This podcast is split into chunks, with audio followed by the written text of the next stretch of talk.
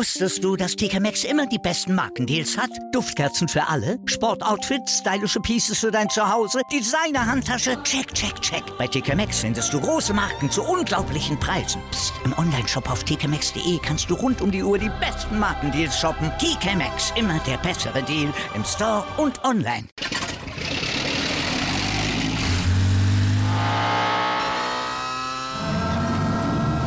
Von 0 auf 100. Aral feiert 100 Jahre mit über 100.000 Gewinnen. Zum Beispiel ein Jahr frei tanken. Jetzt ein Dankeschön, rubbellos zu jedem Einkauf. Alle Infos auf aral.de. Aral, alles super.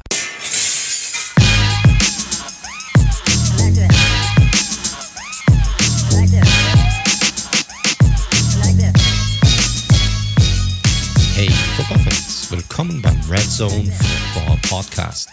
Euer Podcast für alles rund um die NFL. Mein Name ist wie immer Mike T, euer Host dieser wunderbaren Show. Und ich komme heute auf euch zu mit einer kleinen Überraschung, einer Sonderfolge, einer Bonusfolge, die wir rechtzeitig zu Weihnachten für euch raushauen. Und zwar hatten wir es die letzten Wochen schon angekündigt gehabt, dass wir schon mal ja, einen frühen Blick auf die Top Prospects im kommenden Draft werfen wollen. Und da hat der liebe Daniel, mein Co-Host, die Möglichkeit gehabt, den wunderbaren Jan Wegwert, den wir in der Offseason schon mal bei uns hatten, als wir den Draft analysiert haben, äh, und hatte die Möglichkeit, mit ihm darüber zu reden, was Quarterbacks, was Running Backs, was Wide Receiver angeht. Und äh, ja, da kommt eine wunderbare, schöne Sonderfolge für euch zustande. Ich hoffe, ihr habt sehr viel Freude daran. Und without further ado, viel Spaß beim Reinhören. So, und wie gerade angekündigt, kommen wir jetzt äh, zu einem Teil, den wir euch ja schon vor ein paar Wochen mal so ein bisschen versprochen hatten. Ein sehr, sehr früher Blick darauf, welche Prospects uns nächstes Jahr im Draft erwarten werden, welche spannenden Quarterbacks, welche spannenden Playmaker, welche spannenden ja, Defensive Game Wrecker. Äh, wir haben hier uns natürlich dafür einen Experten reingeholt, weil ihr wisst, wir sind ein bisschen auf die NFL fokussiert und es gibt jemanden, äh, der die College, das College Football, den College Football schon seit Jahren sehr, sehr eng verfolgt und das ist der liebe Jan Blackwert. Moin Jan. Moin, moin. Schön wieder dabei zu sein. Ja, ja, sehr gerne. Ähm, wir hatten Jan ja schon äh, Anfang des Jahres bei einer Aufnahme mit dabei, als wir so ein bisschen den Draft rekapituliert haben. Und äh, umso schöner ist es natürlich jetzt wieder äh, dabei zu sein. Vielleicht mal vorneweg, wie geht's dir? Alles, alles im grünen Bereich oder im, im Bold-Stress weiterhin? Naja, weniger im Bowl-Stress, Stress, wie auch immer, als äh, im Stress allgemein. Also das hat mit Football zu tun, aber nicht nur. Und äh, es ist jetzt eh eine Phase, in der äh, die Drähte glühen, sage ich mal. Einfach deswegen, weil natürlich jetzt die entscheidenden Spieler anstehen. Jetzt bei den, bei den ganzen, sagen wir mal, eher unwichtigen Bowls ist das jetzt vielleicht zu vernachlässigen, aber die Playoffs kommen, die Halbfinals kommen, die großen New Year Six Bowls kommen. In einer Zeit, in der man ja öfter mal sowieso jetzt nicht so viel äh, Kapazitäten hat und von daher äh, ist es gerade ein bisschen eng, aber ähm, so eine kleine Aufnahme kriegt man natürlich immer noch mal untergeschoben. Sehr, sehr schön. Schön, dass du dir die Zeit genommen hast, auf jeden Fall. Also, was haben wir vor? Wir haben, ich habe es gerade eben schon gesagt, wir wollen so ein bisschen auf die, in Anführungszeichen, vermeintlichen Top-Prospects schauen. Ich werde, wir werden das gleich auch nochmal so ein bisschen einordnen. Ähm, wir möchten euch einfach einen ersten Overview geben über die Spieler, die ihr, auf die ihr euch nächstes Jahr hoffentlich freuen könnt. Ähm, wollen jetzt aber in keinster Weise irgendeinen Mockdraft machen, irgendeine Top 50 Liste erstellen oder irgendwelche runden Projections abgeben. Dazu wird noch viel zu viel passieren ähm, und das ist vor allem auch nicht der Style, den wir jetzt sozusagen vorleben wollen an der Stelle. Ja, genau, und da wäre ich auch der Falsche für, da ich sowas jetzt zu dieser Zeit sowieso noch nicht mache. Bei mir ist das ein bisschen strikter getrennt. Das können kann jetzt für einige Nitpicking sein, aber ich trenne da relativ stark zwischen meinem College Scouting und meinem Draft Scouting. Also College gucke ich halt für meine Previews fürs College, welche Matchups sind entscheidend, wie, welche Stärken hat dieser oder jene Spieler, ähm, wie kann man die einsetzen, was kann die Defense dagegen tun. Bei irgendwelchen wichtigen Spielen versuche ich das dann auch relativ ausführlich zu machen. Es ist trotzdem nochmal ein Unterschied dazu, ähm, spezifisch für die NFL und spezifisch wirklich nur auf einen Spieler zu achten. Also wie projected dieser Spieler äh, für die NFL, für das, was die NFL will. Ähm, wie genau gucke ich ihn mir an? Ähm, beim Draft Scouting ist es halt so, da diese Cut-Ups, die man sich angucken kann, dieses sogenannte Tape, das sind halt meistens irgendwas zwischen 10 und 20 Minuten eines Spiels, jeder einzelne Snap und der Spieler wird halt eben dann gehighlightet und man guckt nur auf diesen Spieler und achtet auf jede Bewegung, bei jedem Play. Und das tue ich natürlich jetzt in der Form fürs College nicht. Es gibt natürlich Momente, die man erkennt. Klar, ich gucke ja die ganzen Spiele und ähm, bereite mich eben darauf vor, weil ich äh, jede Woche eben Previews schreibe dazu. Aber äh, das sind dann eher allgemeine Stärken und allgemeine Schwächen. Und wenn man genauer reingeht, ist es oft so, dass man dann doch nochmal was findet. Ähm, ich habe, was weiß ich, ein Beispiel, was mir gerade einfällt, ganz spontan, Mike J. Sanders, der Edge von Cincinnati, ein Spieler, den ich über die ganze College-Karriere total eng begleitet habe und den ich richtig, richtig gut fand. Ähm, der auch out of position gespielt hat, ein bisschen in der, in der Dreierline, obwohl er ja ein relativ schmaler End war oder Edge-Spieler war. Und als ich mir den dann angeguckt habe, habe ich doch ein paar mehr ein paar mehr, sagen wir mal, Limitationen gesehen, dass er vielleicht nicht so ganz so rund bewegt, dass er ein bisschen starksig ist, dass er jetzt nicht die allerbeste Change of Direction hat und das wäre mir jetzt, äh, obwohl ich ihn viel geguckt habe und auch Highlights von ihm geguckt habe und ihn natürlich in vielen Spielen gesehen habe, in der Form nicht so aufgefallen. Darum habe ich ihn dann für die Draft runtergegradet, obwohl ich den Spieler selber sehr mochte und von daher, sowas kann immer vorkommen. Ich habe noch gar nicht für die Draft geschaut, weil ja gerade, wie gesagt, jetzt die heißeste Phase im College Football ist. Das mache ich dann nach der Saison, weil man natürlich auch noch gar nicht weiß, wer ist überhaupt dabei. Ne, ich könnte mir jetzt einen Spieler angucken und dann entscheidet er sich überraschend, ah, ich bleibe doch noch. Das erlebt man ja immer wieder. Sind nicht viele, aber ein paar. Wir hatten äh, mit Travis Etienne das, wir hatten mit Najee Harris das und so weiter und so weiter, auch mit dem einen oder anderen Quarterback. Und dann äh, nützt es nichts, dann kann ich sagen, naja, habe ich mir jetzt angeguckt, aber muss ich nächstes Jahr nochmal machen. Ähm, und äh, von daher, das dauert dann noch eine Zeit. Ich werde dann äh, über die Monate Januar bis April eben dann intensiv mir die College-Spiele angucken, in Bezug auf die Draft, in Bezug auf Projectability. Wie kann, wie kann sozusagen das Skillset auf die NFL transferieren? Dann kann ich eventuell auch mal ein Ranking raushauen, aber das wird es hier nicht geben. Also ich werde jetzt kein Ranking der Quarterbacks aufstellen. Ich werde auch nicht sagen, der Spieler muss auf jeden Fall Top 15 sein, nur weil alle Seiten das gerade sagen. Denn wenn man sich mal den Spaß macht und in den letzten Jahren mal guckt, wegen alle zwei Monate, äh, Oktober, Dezember, Februar und dann April, ähm, welche Spieler werden in der ersten Runde gesehen? Und auch zu der Zeit immer ganz klar, der ist auf jeden Fall ein First Rounder, vollkommen klar, auf erste Hälfte der ersten Runde. Naja, und nachher ist er dann eben kein First Rounder. Und äh, im nächsten Jahr ist es vergessen. Und dann geht man wieder mit dieser absoluten Sicherheit ran, das ist vollkommen klar, der muss in der ersten Runde gehen. Und oft kommen ja dann Spieler auch später noch irgendwie, die so ein bisschen Hype bekommen, die vielleicht bei den Scouts schon länger auf dem Notizzettel sind, bei uns nicht so lang, äh, weil einfach die Medien nicht so drüber berichten. Es ist nun mal einfach so, dass sich diese Draftboards halt sehr stark medial ausrichten. Und es gibt natürlich auch einfach Spieler, die vielleicht jetzt noch gar nicht so, äh, so groß wie soll ich sagen, zwar bekannt sind, aber jetzt noch nicht so hoch gehandelt werden und dann durch Senior Bowl oder Combine oder ähnliches, durch super Testwerte, man sieht, okay, die haben halt ein riesen athletisches Potenzial, die muss man vielleicht noch ein bisschen hochgraden. Ja, exakt. Also dementsprechend, das ist jetzt hier alles noch, ich sag mal, ein Stück weit mit Vorsicht zu genießen. Nichtsdestotrotz schaut ja natürlich sehr, sehr, sehr viel äh, College Football, die Prospects auch über mehrere Jahre ja gesehen. Klar, mit einer anderen Sichtweise hast du ja gerade angestritten, aber nichtsdestotrotz ähm, wirst du ja sicherlich einiges Klar. zu ihnen sagen können. Die, die, Qualitäten von denen, wie sie im College spielen, was ihre Stärken sind, was ihre Schwächen sind, im Groben kann ich das sagen. Aber eben diese Detailtreue, dass man jetzt sagt, vielleicht, was weiß ich, bei einem Cornerback, wie der sich bei bestimmten Routen bewegt oder in bestimmter Coverage bewegt, das kann ich halt nicht. Zumindest noch nicht. Es ist natürlich immer so, ich weiß zwar auch, dass du ein großer Freund von soliden Defensivfootball bist, aber natürlich steht jede Draftklasse dann doch natürlich. irgendwie äh, die, die, Quarterbacks im Fokus, weil daran natürlich die Hoffnungen aufgehangen sind, von der einen oder anderen Franchise einen neuen Weg zu bestreiten. Vielleicht bevor wir in ähm, eine Handvoll Prospects mal ein bisschen detaillierter reinsteigen, wie würdest du allgemein die kommende Quarterback-Klasse so ein bisschen beschreiben, gerade vor dem Hintergrund, dass wir in diesem Jahr, also 22, ja, jetzt nicht unbedingt einen Quarterback-Run hatten im, im Draft. Da erstmal ist sie vorne besser. Das, da glaube ich, muss man sich nicht groß ähm, verstellen und jetzt noch nicht so tun, als ob das noch nicht klar wäre. Die ist vorne besser, also am, am Top-End. Ich glaube aber auch, man muss natürlich dazu sagen, so schlecht wie die Klasse von den Scouts, von den NFL-Teams gesehen wurde letztes Jahr, so schlecht hat die ja kaum jemand vorher gesehen. Wir wussten, okay, es gibt keinen absoluten Top-Prospect. Viele hatten dann äh, einen Spieler, oft war es Willis, bei einigen Pickett, äh, noch in der ersten Runde und dann einige so Borderline erste, zweite oder zweite Runde, aber dass die halt alle, dass die halt alle in die dritte Runde purzeln äh, und Howell sogar in die fünfte, glaube ich, damit konnte man nicht wirklich rechnen. Äh, hat auch niemand getan. Ich glaube, die meisten hatten die etwas weiter oben einsortiert, allein auch wegen natürlich wegen dem Positional Value, weil du denkst, naja, der ist vielleicht noch roh oder der hat hier oder da große Schwächen oder der muss sich noch entwickeln. Aber wenn er es tut, ist es halt die wichtigste Position im Football. Und das, ähm, das hat schon überrascht. Dieses Jahr ist es so, wir haben eben ein paar klare First Rounder, kann man glaube ich schon so sagen. Wir haben ein paar Spieler, die unglaublich äh, hohes Ceiling haben, vielleicht noch nicht ganz so weit sind, aber wir haben ja gemerkt, in den letzten Jahren, in die Richtung geht es immer mehr. Ein Josh Allen war auch nicht weit, als er aus dem College kam. Gab es viel, ich gehöre dazu, viele Kritiker, die ihn nicht gut gesehen haben. War ja am Anfang, hat er auch ein paar Probleme in der NFL gehabt und mittlerweile ist natürlich einer der allergrößten Playmaker überhaupt in der Liga.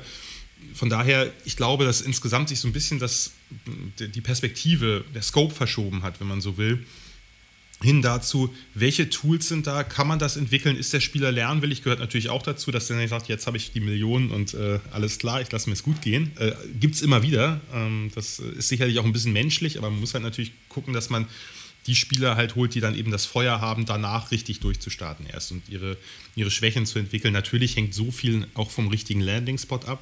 Das ist einfach so. Gerade bei Quarterbacks. Team, Teamumfeld, Coach, Scheme, unglaublich wichtig, damit er sich entwickeln kann. Und was ich, was ich in dieser Klasse interessant finde, wir wissen natürlich noch nicht bei allen, wer jetzt gehen wird. Das muss man natürlich immer davor sagen.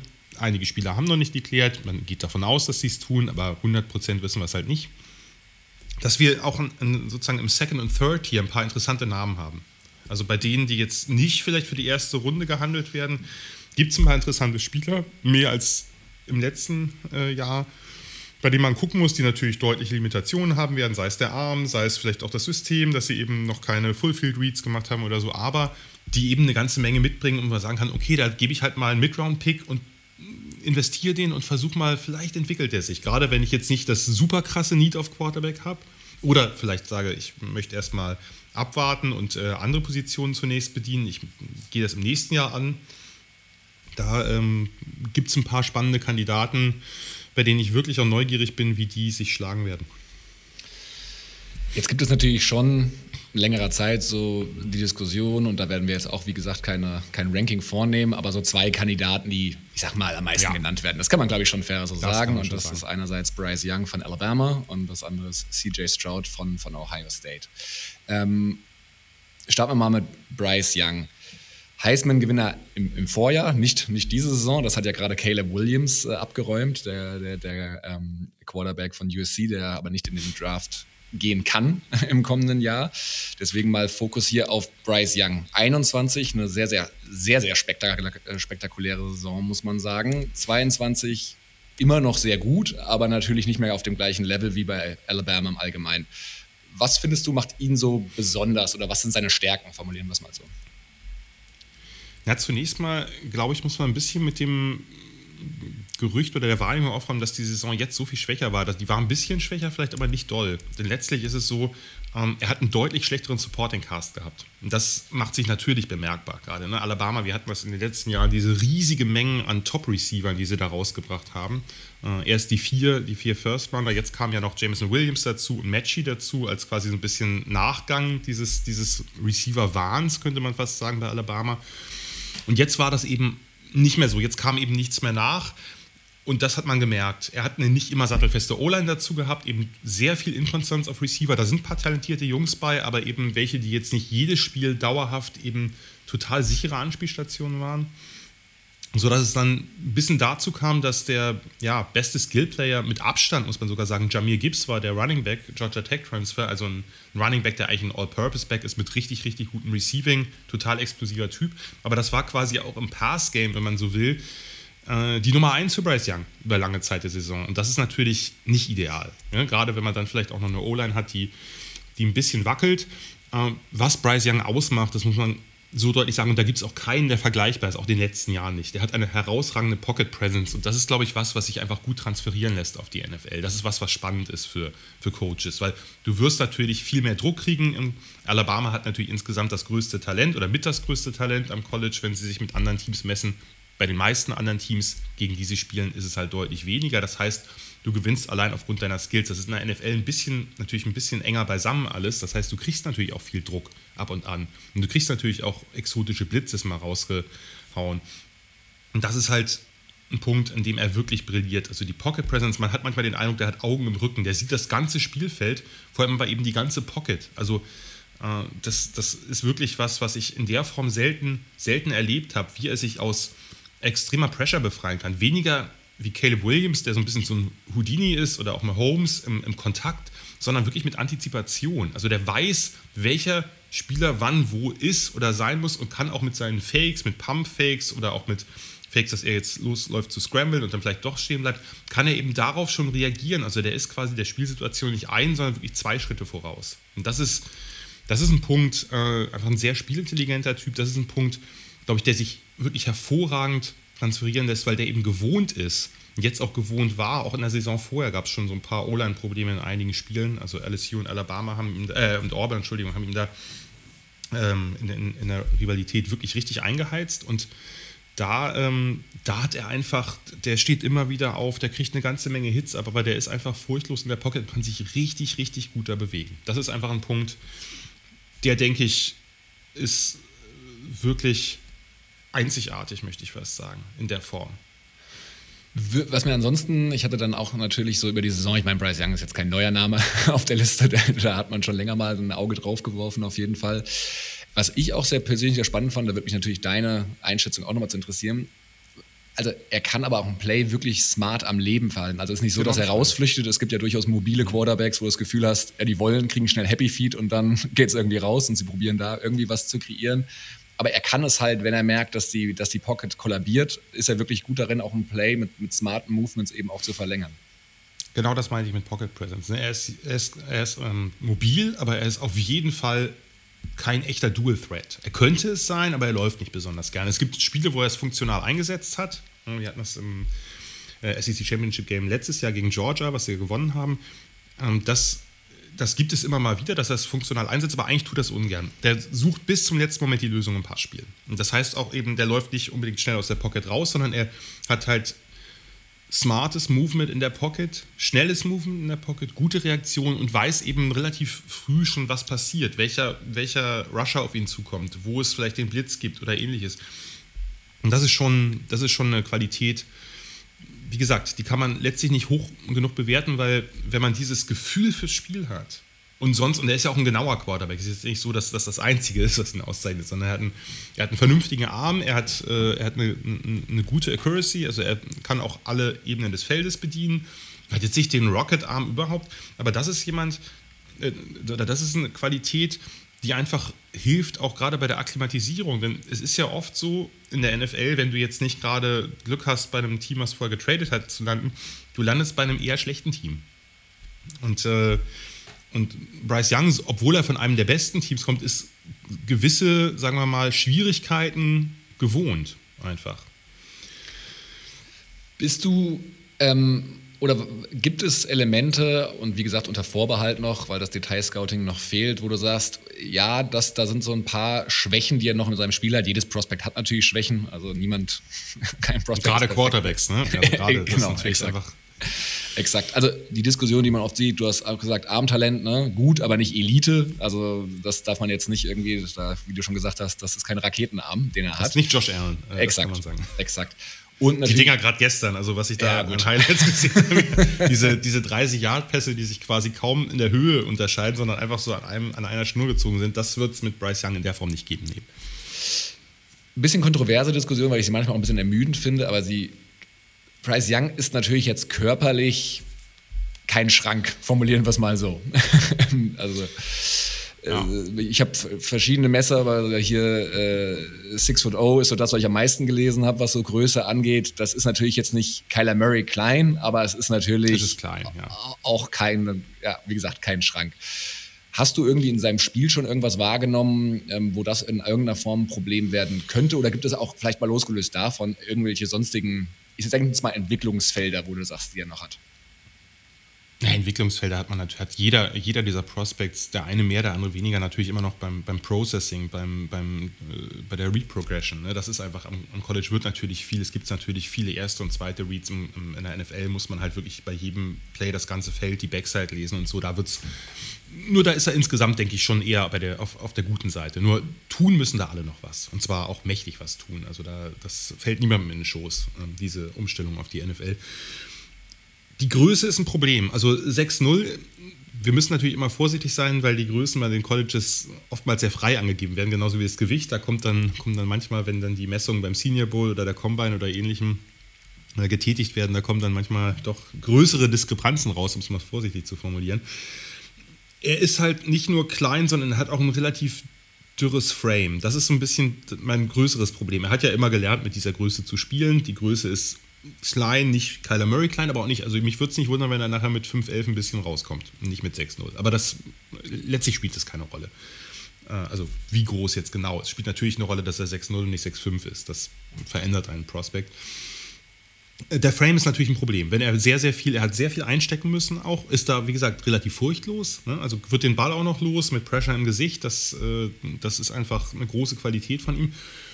Aber es macht nochmal einen Unterschied, auch wenn er in der SEC gespielt und die SEC einfach die, äh, sagen wir mal, bösesten Liner hat und dann natürlich auch einfach das, äh, jetzt nicht nur von der Qualität, sondern einfach auch von der Power, von der Masse einfach am ehesten der NFL noch ähnelt. In der NFL sind nur solche Leute auf jeder Position. Und plus die Backups. Das heißt, da muss man ein bisschen gucken, ist sein Frame wirklich dafür geeignet, dauernd Shots zu kriegen. Ne, wenn er jetzt hinter bei einem schlechten Team landet, was eine wackelige O-Line hat, und zwar nochmal wackeliger als das, was Alabama da hatte, das ist ja nur im sagen wir mal, Verhältnis zu dem, was man sonst von Alabama gewohnt ist, das kann natürlich schon ein bisschen kritisch werden. Das ist richtig.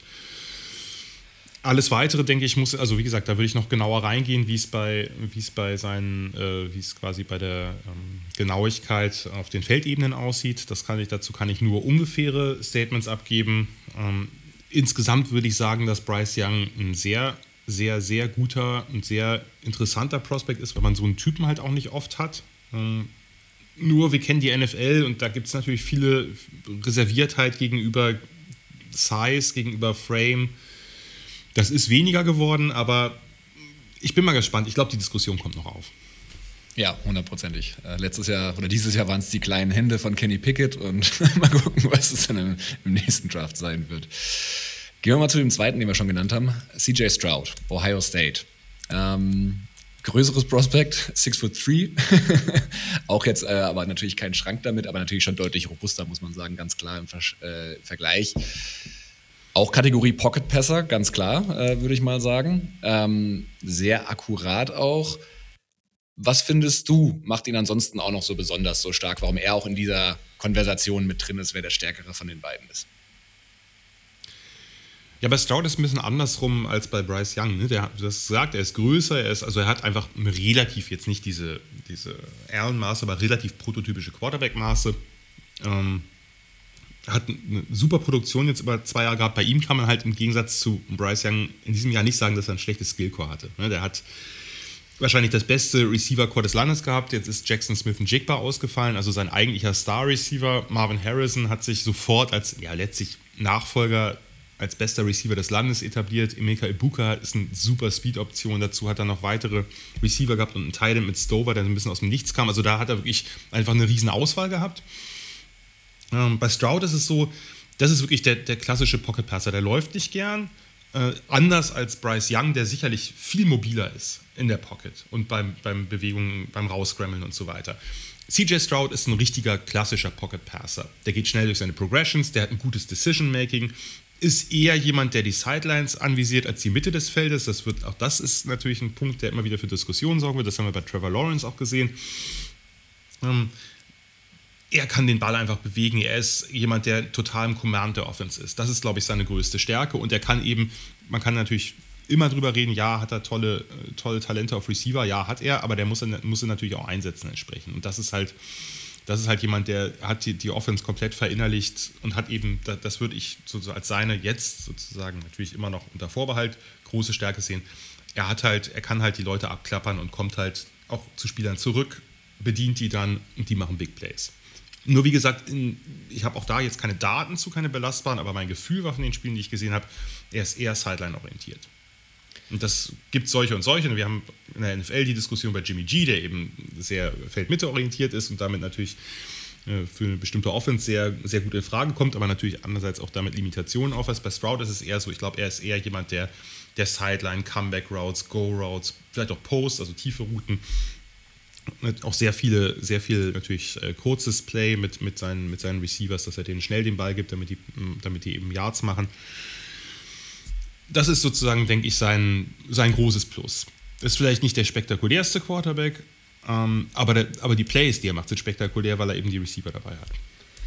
Ja, genau. Also, äh, wenn man sich da, ich sag mal, er ist nicht der, der das krasseste Highlight-Reel hat, würde ich mal so formulieren, aber ich glaube, so ist das, was ich wahrgenommen habe, auch, äh, das ist ja bei Ohio State auch so ein bisschen Signature, es ist halt wirklich eine sehr gut orchestrierte äh, Offense halt einfach auch, ne? Äh, die wie halt so eine Maschinerie da, sage ich mal, läuft übers Feld. Das ist natürlich was ganz anderes äh, als jetzt, das, keine Ahnung.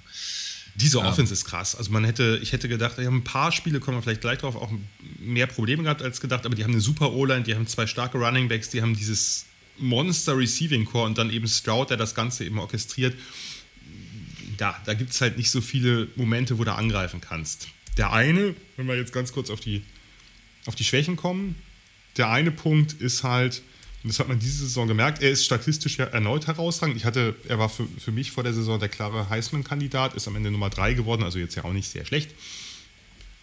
Es war eine herausragende Saison, nicht nur statistisch, aber es gab ein paar Spiele, in denen es nicht ganz so passte. Gerade am Ende der Saison hat er ein bisschen nachgelassen. Es gab dieses Weather Game äh, in Northwestern, mit krassem Wind, da hat man äh, ein bisschen was gemerkt. Er war gegen Maryland nicht ganz so akkurat. The Game gegen Michigan gab es ein paar, ein paar mehr Probleme, gerade in der zweiten Halbzeit. Was insgesamt auffällig war, ist, dass er sagen wir mal, ein bisschen anfällig wird, wenn man ihn von Spot bewegt. Dann werden die Mechanics schlechter, ähm, dann wird er ungenauer. Also das Verhalten gegen Druck ist vielleicht so der, die größte spieltechnische Differenz zwischen, zwischen Young und ihm. Das ist so ein bisschen, ist das Ding. Er kann, er ist jetzt nicht komplett immobil, er ist jetzt keine Pocket-Statue, es ist funktional, er kann das auch mal einsetzen, hat er im Northwestern-Spiel dann gemacht, da war dann sein, waren dann seine Läufe entscheidender als seine Pässe. Aber das ist, das ist ein Punkt, der in der NFL natürlich, den, den gucken sich DCs an und sagen, okay, den musst du bewegen. Da musst du, da musst du notfalls einen mehr bringen, weil die Differenz, klar, jeder Quarterback ist unter Druck schlechter. Das ist, das ist logisch. Aber die Differenz ist bei ihm deutlich größer als bei Bryce Young. Zwischen steht er in der Pocket, kann er durch die Progressions gehen, ballert den Ball raus. Auch Stroud hat jetzt keinen Rocket-Arm, äh, muss man dazu sagen, aber einen sehr, sehr genauen Arm. Also wirklich sehr akkurat über alle drei Feldebenen. Äh, fantastische, fantastisches Ballplays mit ab und an. Da denkst du, wow, wie hat er den da noch reingekriegt? Ne? Mehr mit Antizipation als dadurch, dass er den da reinpresst, wie jetzt ein Mahomes oder so. Aber wenn er eben bewegt wird wenn er unter Druck gerät, dann gibt es auch manchmal die, die falsche Entscheidung oder eben er wird einfach ungenauer. Das ist, Letzteres ist wesentlich häufiger als Ersteres. Ist jetzt keiner, der jetzt besonders fehleranfällig ist, aber das ist ein Punkt, den man, den man bedenken muss. Ja, um das mal ein bisschen mit Zahlen zu belegen, ich habe jetzt gerade hier aber nur die 21er-Saison äh, liegen, da war er bei fast 72% Completion Rate. Also das ist natürlich ähm, schon, ja. schon solider also Wert, muss man sagen. Genau, das ist jetzt, das ist jetzt runtergegangen auf 66. Ähm, aber das sind, also vor allem sind es halt wirklich diese, diese Sideline-Pässe, die er da in ganz, ganz engen, gerade bei Comeback-Routes, also wo du über außen zurückkommst und da natürlich ein kleines Fenster noch hast, wenn der, wenn der DB da dran ist, da ist er manchmal wirklich Millimeter genau. Also das ist, das ist beeindruckend. Und natürlich hat er dann die Receiver, die den Catch auch in Contested-Bedingungen machen können, aber dennoch, Stroud ist ein gutes Prospect, ein richtig gutes Prospect wie gesagt, diese, dieser, dieser Punkt ist ein bisschen auffällig geworden. Ich muss mir das natürlich auch nochmal genauer angucken. Das könnte halt sein, dass das so ein bisschen einen Ausschlag gibt, dass er eben ein Quarterback ist, der im Gegensatz zu den anderen, die wir gerade auch gleich noch besprechen, vielleicht nicht dieses überhohe Ceiling hat. Das ist vielleicht nicht der mit den krassesten Tools und wenn der sich noch richtig entwickelt, dann, aber er ist natürlich auf der anderen Seite eine vergleichsweise sichere Nummer. Dann machen wir tatsächlich vielleicht mal den Übergang, weil ich hab, wir haben ja noch zwei Prospects auf der Liste, die, sag ich mal, Kategorie Highlight Player ganz fett drauf geschrieben haben, muss man sagen. Ähm, ja, und starten halt erstmal mit Will Levis von Kentucky. Stats, wenn man sie sich so anschaut, im ersten Schritt nicht so super spektakulär, aber total prototypisch gebaut. 6 foot 3, 230 Pfund habe ich jetzt hier stehen. Also der hat schon solide Arme und ein ganz gutes Kreuz. Also das ist schon so, wie sich der ein oder andere das wahrscheinlich vorstellt, wenn er, wenn er Quarterbacks gescoutet hat in der Vergangenheit. auch einen absoluten Raketenarm. Ähm, habe noch mal einen Pass gesehen am Florida Game, wo er den also gefühlt mühelos irgendwie 60 Yards mal runtergeballert hat, das Teil. Ähm, spektakulärer Spieler, aber was findest du an ihm faszinierend oder wie siehst du ihn? Ja, ich, ich weiß ehrlich gesagt nicht ganz, ob ich bei ihm spektakulär sagen würde. Er hat halt unglaubliche Tools. Ne? Äh, Levis war lange ähm, Backup bei Penn State, ist dann transferiert zu Kentucky und ist dann quasi hat sich da dann zum Starter und dann auch zum jetzt wahrscheinlich Top-Prospect entwickelt. Er ist halt groß, er ist kräftig, er, hat, er ist mobil, das muss man dazu sagen, er ist wirklich mobil, also ist auch ein, ein Running Quarterback, natürlich äh, dann eben vor allem mit Power. Äh, bei, der, bei der Statur wäre das auch schade, wenn er das jetzt durch dauernde Jukes oder so irgendwie zunichte machen würde. Und hat halt einen richtig guten Arm. Du hast es angesprochen, der kann den Ball halt wirklich, wirklich weit werfen und auch hart weit werfen. Ähm, man muss ihn ein bisschen anders beurteilen als die anderen Quarterbacks, weil er in einer relativ gemächlichen, früher hat man immer gesagt Pro-Style-System, nur im Pro-Style oder bei den NFL gibt es das gar nicht mehr so oft wie bei einigen Colleges als so ein Run-First-System, daher wenig spektakuläre Stats. Er hat dieses Jahr auch eine sehr schlechte O-Line gehabt, das ist sonst immer die Stärke der Wildcats gewesen. Da haben ja in den letzten Jahren noch viele, viele O-Liner in die NFL gebracht, aber dieses Jahr war es eben nicht so, das war eine der schwächsten O-Lines. Ähm, die sie, die sie seit einiger Zeit hatten. Levis selber hat aber auch im Saisonverlauf ein bisschen abgebaut. Also was, was die Accuracy anging, was die Production anging, das war nicht, nicht ganz ideal, selbst unter den Bedingungen jetzt. Ähm, aber es ist eben, ja, es ist eben der Spieler, der am ehesten quasi so die, so alles mitbringt, was man von einem Quarterback heutzutage verlangt. Also er, er, kann der Pocket Passer sein, er ist mobil, er hat diesen krassen Arm, er hat, äh, er ist relativ, wie gesagt, mit der Genauigkeit müssen wir nochmal gucken, da muss ich auch nochmal reingehen. Es einige Spieler, der sieht sehr gut aus, die Deep Balls natürlich Beauty. Nur er hat halt auch noch mehr Lücken, mehr Lücken als die anderen beiden, mehr Mängel als die anderen beiden, mehr Dinger, die man, die man noch entwickeln muss. Jetzt auch nicht mehr der jüngste Quarterback. Da muss man halt schauen, ähm, wie weit reichen die Tools da oder wie hoch geht es mit den Tools, ähm, dass irgendein Team sagt, okay, der bringt aber rein von den Anlagen her so viel mit, den muss ich vielleicht sogar vor einem der anderen ziehen, vor Stroud ziehen beispielsweise. Das wird man, wird man sehen. Das hängt natürlich dann auch so ein bisschen davon ab, welche Teams irgendwie, ob man eher die Nummer sicher haben will, sagen wir mal den, den Spatz in der Hand oder den hohen Floor oder ob man eben denkt, ja, äh, ich, ich gehe aufs Ganze und will einen Quarterback, der vielleicht jetzt noch nicht so weit ist, aber der sich krass entwickeln kann, weil der einfach diese ganzen Tools hat, die man braucht.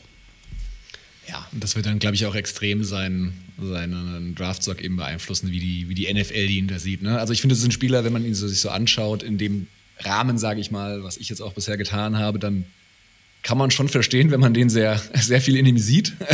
Aber klar, da kommt es dann natürlich ein bisschen auf das ähm, Detailscouting an. Also die, die letzten, also das, was ich die, die zweite Saisonhälfte gesehen habe, lässt mich gerade aktuell ein bisschen skeptisch sein, aber wie gesagt, ich muss da noch rein. Und zweitens ist es ja auch eben diese Diskrepanz zwischen Leistung jetzt und wie sieht die Leistung in zwei, drei Jahren aus. Kommen wir nochmal zum Abschluss von den Quarterbacks zu einem Spieler, der, also wie, wie, wie formuliert man das bei ihm? Highlight Reel, komplett krass, ehrlich gesagt, aber mit auch ein Blick auf ein paar Stats und ein paar Geschichten im Decision Making, glaube ich, lässt es auch einige Fragezeichen zu und das ist äh, Anthony Richardson von den Florida Gators. Die Gators, da kannst du eher mehr zu sagen, auch generell eine etwas inkonstante Saison gespielt, würde ich mal sagen. Stark mhm. gestartet, ne? gegen Utah relativ zu Beginn, glaube ich, da ein ganz, ganz geiles Spiel hingelegt. Auch Richardson selbst. Äh, er war auch auf, es gibt eine sogenannte Freaklist von Bruce Feldman, da war er auch drauf, 6 foot 4, 238 Pfund. Also da hört ihr schon von den Zahlen, das ist schon beeindruckend. Vor allem soll er, oder also er, ich habe ihn jetzt noch nicht, weiß nicht, was sein 40-Yard-Dash sein wird, aber der Typ wirkt sehr, sehr schnell, muss man sagen, als Quarterback. Und hat auch einen starken Arm, so wie es aussieht zumindest. Aber das hört sich jetzt ja alles sehr super an, aber was würdest du so sagen, was man bei Richardson so ein bisschen, warum man das ein bisschen mit Vorsicht genießen muss, alles?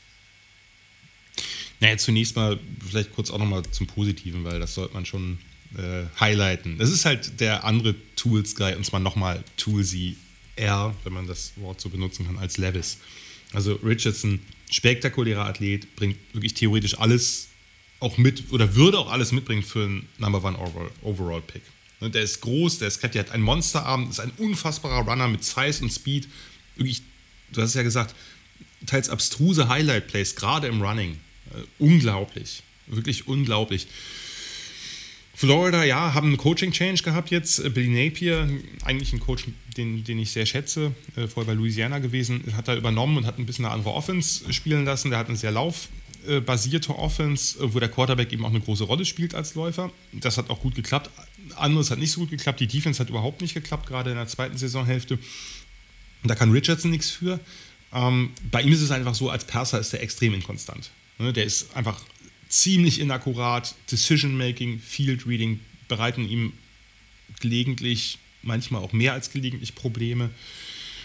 Und auf der anderen Seite hast du halt einfach jemanden, der, der das höchste Seeding von allen hat, mit Abstand in dieser Klasse, mit großem Abstand. Ähm, nur eben auch den niedrigsten Floor. so, von daher, und zwar auch da mit Abstand, von diesen Vieren, der mit Abstand niedrigste Floor, das mit Abstand höchste Seeding meiner Meinung nach. Nun, das heißt, du weißt ja nicht, wie er sich, wie er sich entwickelt. Traust du das zu, dass du dem Pass-Konzepte aus der NFL beibringst, die du quasi reinfaced? Wir haben das natürlich ganz anderer Typ, längst nicht so ein hohes Ceiling, aber bei Jalen Hurts gesehen, der als Prospect nicht besonders gut war, wo die meisten überrascht waren, dass er in der zweiten Runde gezogen wurde und momentan ist er einer der besten Quarterbacks der Liga. Freut mich ungemein, ich hatte ihn total niedrig, äh, weil der im College noch ganz, ganz anders agiert hat als jetzt. Äh, wie gesagt, ganz anderer Punkt, ganz anderer Spielertyp auch als Anthony Richardson, aber nur so die, ne, man, man, kann natürlich immer sagen, naja, ich als Coach kitzel aus dem wahnsinnig viel raus. Ich sozusagen, wenn man sich selber halt hoch einschätzt, als Offense-Coach, als Quarterback-Coach, dann nimmt man Anthony Richardson relativ früh, weil äh, wenn der jetzt natürlich, der muss natürlich lernwillig wirken, die werden ja natürlich gegrillt in den Interviews, dass das klar ist, so der, der weiß halt auch um seine Schwächen, dass der jetzt nicht ankommt und sagt, ich bin jetzt schon der geilste Macker, weil dann denkt man, okay, guck dir mal dein Tape an, äh, weiß ich nicht es ist, es ist halt, das wird halt der, der, der größte Diskussionspunkt dieser Draft, neben natürlich, wer wird First Overall, oben nimmt man äh, Young oder Stroud oder vielleicht sogar Levis. Ähm, und Anthony Richardson wird aber sozusagen der wahrscheinlich am kontroversesten diskutierte Prospect sein, weil er einfach alles mitbringt. Wenn du dir die, wenn ich dir, und zwar nicht nur 10, sondern wenn ich dir 30 Highlight Plays geben würde, würdest du die 30 Highlight Plays angucken und sagen, das ist der Beste und dann gebe ich dir 30 Lowlight-Plays und den würde ich nicht draften. so, was, was kann man aus dem rausholen? Der bringt alles mit. Wie gesagt, das ist, äh, das ist ein, ein, ein absolut einmaliger Athlet. Ja, also wie gesagt, es ist, äh, kann ich jedem nur empfehlen, einfach mal reinzuschauen. Das macht einfach erstmal Spaß. das muss man schon ganz klar sagen. Aber klar, mit Blick auf die Zahlen auch und die Stats, also unter 54 Prozent äh, Completion Percentage, ja, das ist natürlich, ja. Und da, da, da, da, ist halt Streuung dabei gewesen. Ne? Das ist jetzt nicht nur systembedingt, das kann es ja auch mal sein, dass es irgendwie, ne, wenn es gibt natürlich Systeme, in denen man sehr hohe Completion Percentages hat, alles, alles Air Rate-mäßige, da können auch Quarterbacks mit einem schlechteren Arm und vielleicht auch nicht der ganz idealen Accuracy halt dann reüssieren. Aber hier ist es wirklich auch einfach, dass er, dass seine, seine Mechanics nicht, nicht gut sind, dass sein, sein Footwork oft messy ist und so weiter. Und das schlägt sich dann halt eben in Pässen nieder, die nicht ganz genau sind. Nur auf der anderen Seite gibt es auch immer wieder Plays, es ist nicht so, dass er immer so spielt, sondern es gibt auch immer wieder Plays, wo du denkst, das ist so Zucker, das müsste er jetzt nur jedes Mal zeigen. Dann bin ich dabei. Ja, ja, absolut. Also auch wenn man sich die Spiele so individuell anschaut und auch ne, für die Statlines anschaut und dann nochmal in die Spiele reinschaut bei verschiedenen. Ne? Utah, Tennessee hat, glaube ich, sehr Spaß gemacht. Das war beides so, glaube ich, Anfang bis Mitte der Saison und dann hinten raus. Utah war das erste Spiel, genau. Da, ja. da, ähm, das war so ein bisschen der Auftakt. Da sind auch alle, da ist der Hype dann gleich groß gewesen, auch mit dem neuen Coach. Ähm, nachher hat Utah die Pac-12 gewonnen und Florida hat jetzt eine negative Bilanz seit gestern, äh, weil sie gegen Oregon State im Bowl-Game, da hat Richardson wohlgemerkt nicht mehr gespielt, richtig auf den Sack bekommen haben ja, ähm, so laufen Saisons, ähm, aber ja, äh, trotz allem der ultimative Upside-Pick. Gibt es noch, bevor wir gleich mal kurz zu den Skill-Positions mal gehen werden, wir müssen auch ein bisschen die, die, die Uhr im Blick behalten. Gibt es noch mhm. irgendeinen QB, wo du sagst, ah, der, der, der macht was mit dir, formulieren wir es mal so, wo du noch sagen würdest, der, der fehlt so bei dieser Auflistung von den vier, die wir gerade genannt haben? Ne, die vier sind schon die, die momentan allein, also zwei aufgrund vor allem der Produktion, zwei aufgrund der Tools halt relativ weit oben einzuordnen sind. Ähm, der fünfte wäre sicherlich Hendon Hooker, der Tennessee Quarterback, ähm, Dual Threat in, einem, ja, in, in, so einer ultraschnellen und relativ vertikalen Spread Offense von Josh Heupel. Toller Deep Ball, sehr starker Runner. Leider hat er sich das Kreuzband gerissen. ähm, und ist verletzt. Andere, nur einfach um die Namen mal einzuwerfen, andere Quarterbacks, die gerade ein bisschen höher gehandelt werden, ist einmal Tanner McKee von Stanford. Äh, gilt eher so ein bisschen als unspektakulärer, relativ reifer Quarterback, hat halt in, in so einem uralt Steinzeit-Offense-System mit einer Mauern O-Line gespielt. Von daher sollte man die Stats da so ein bisschen rauslassen und gucken, was hat er da eigentlich gerissen. Und dann gibt es halt, wie gesagt, für, so für, die, für die mittleren, späten Runden gibt es, glaube ich, ein paar durchaus spannende Spieler. Äh, Jaron Hall von BYU fand ich da hat ein bisschen, aber hatte ich mir ein bisschen mehr erhofft in der Saison, vielleicht jetzt noch ein mobiler Quarterback mit einigen netten Deep Balls im Arsenal. Jake Hayner von Fresno State ist ein Pocket Passer mit sehr viel Erfahrung, eher so der Typ, der durch die Progressions geht, sehr gute Entscheidungen trifft, sehr akkurat ist, aber jetzt vielleicht nicht die, die Mega-Tools hat. Und auf der anderen Seite DTR, Dorian Thompson Robinson von UCLA, wenn man sich jetzt irgendwie in den Spätrunden, ich vermute mal, dass er irgendwo da vielleicht dann einen Abnehmer findet, ein spektakulärer Dual-Threat-Quarterback mit manchmal äh, waghalsigem Decision-Making, möchte ich mal so formulieren. ähm, das, das, also, das, sind jetzt nicht die nächsten drei, die ich auf der Liste habe, sondern drei, die mir einfallen, drei, die mir sehr viel Spaß gemacht haben, beziehungsweise vier ähm, ähm, mit, mit, mit Hall, das, da muss man mal gucken. Wie gesagt, Hooker äh, wird jetzt Pre-Draft nicht so viel machen können. Ähm, die anderen sind ein bisschen weiter hinten eingeordnet aktuell, würde ich auch im Prinzip mitgehen. Aber wie gesagt, jemand wie Hayner, das, das sind so Spieler, die am Anfang jetzt vielleicht nicht so groß wirken, weil der hat jetzt nicht die tolle Size, den, den besten Arm oder so, aber wenn du die spielen siehst, dann kann man sich schnell damit anfreunden, dass das jemand ist, der in einer NFL seinen Platz finden wird. Von daher mal abwarten. Auf jeden Fall haben wir wesentlich mehr von diesen sagen wir, Second- oder vor allem Third-Tier-Quarterbacks gegenüber dem vergangenen Jahr, wo wir quasi gar keine hatten, wenn man so will. Ja, Hooker sicherlich sehr spannend. Ähm, auch das Alter spielt da natürlich eine Rolle bei ihm. Der ist schon sehr alt natürlich für einen Prospect, äh, muss man sagen. Ja. Und jetzt die Verletzung natürlich. Also da ist es, glaube ich, überhaupt, also wollen wir ja wie gesagt heute nicht, aber super schwer zu prognostizieren, wo der am Ende landen ja. wird. Also, ja. Skill Positions und wie gesagt mit Blick auf die Uhr, wir werden das so ein bisschen, wir werden jetzt nicht in, in einem Detail reingehen, ähm, wie jetzt bei den Quarterbacks. Die Wide Receiver Klasse, ich glaube, wir müssen, müssen ein bisschen einordnen, wir waren ein bisschen verwöhnt in den letzten zwei Jahren, würde ich jetzt mal so sagen, äh, mit so ein bisschen Blick auf die Prospects. Die, die, beiden Jahre davor, würde ich sogar genau, sagen. Also genau. 21, also äh, beziehungsweise 22 auch okay, aber 21, 20, da war natürlich viel zu holen. Absolut. Ist also der Spitze vielleicht nicht ganz so extrem, trotzdem glaube ich, gibt es auch sehr spannende Spielertypen. Auch mal wieder einen, auch wieder so einen athletischen Freak, muss man sagen, der auch durchaus Spaß macht, wenn man ihn sich anschaut. Aber wir wollen mit einem anderen starten. Und den ersten, den ich hier mal notiert hatte, ist äh, Jordan Addison äh, von, von USC. Sticht körperlich mit nicht so richtig heraus, finde ich. Aber wenn man sich das so anschaut, macht es doch auch schon sehr Spaß. Ähm, oder wie, wie schätzt du ihn ein? Ja, ist ein super reifer Receiver. Das ist äh, John Addison ist jetzt äh, als Lincoln Riley Head Coach bei USC wurde, hat er den quasi äh, angeworben, wenn man so will. Jordan Addison hat vorher bei Pitt gespielt, war halt das Lieblingstarget von Kenny Pickett letztes Jahr noch. Ähm, und jetzt äh, ist er eben bei Caleb Williams gelandet. Man kann es schlechter treffen, wenn man College Quarterbacks hat. Hätte ich auch gesagt. Bei, bei Pickett schon abstruse Zahlen aufgelegt, war damals auch Biletnikov Award Winner, also für den besten Receiver im College Football. Ähm, jetzt hat er ein bisschen weniger, war auch äh, war zwischendurch auch angeschlagen. Äh, und in Lincoln Rileys Offenses ist es oft so, das hat man auch schon bei anderen Top-Receivern äh, gesehen, dass die nicht immer so im Fokus stehen, wenn das Matchup was anderes hergibt. Also bei Oklahoma hat Lincoln Riley auch ähm, ein CD Lamb mal ein Spiel nur drei, drei Bälle fangen äh, lassen, weil, weil die Matchups was anderes hergegeben haben. Der ist ja nun mal ein sehr kreativer Playcaller. Jordan Addison ja, ist jetzt körperlich nicht der krasseste Freak, ist ein herausragender Route Runner, ist super in Yards after Catch, nicht nur wegen seinen Moves oder so oder wegen seinem Speed, sondern vor allem wegen seiner Field Vision, Gefühl für Run Lanes. Einfach, der, der, der ist ein sehr natürlicher Receiver.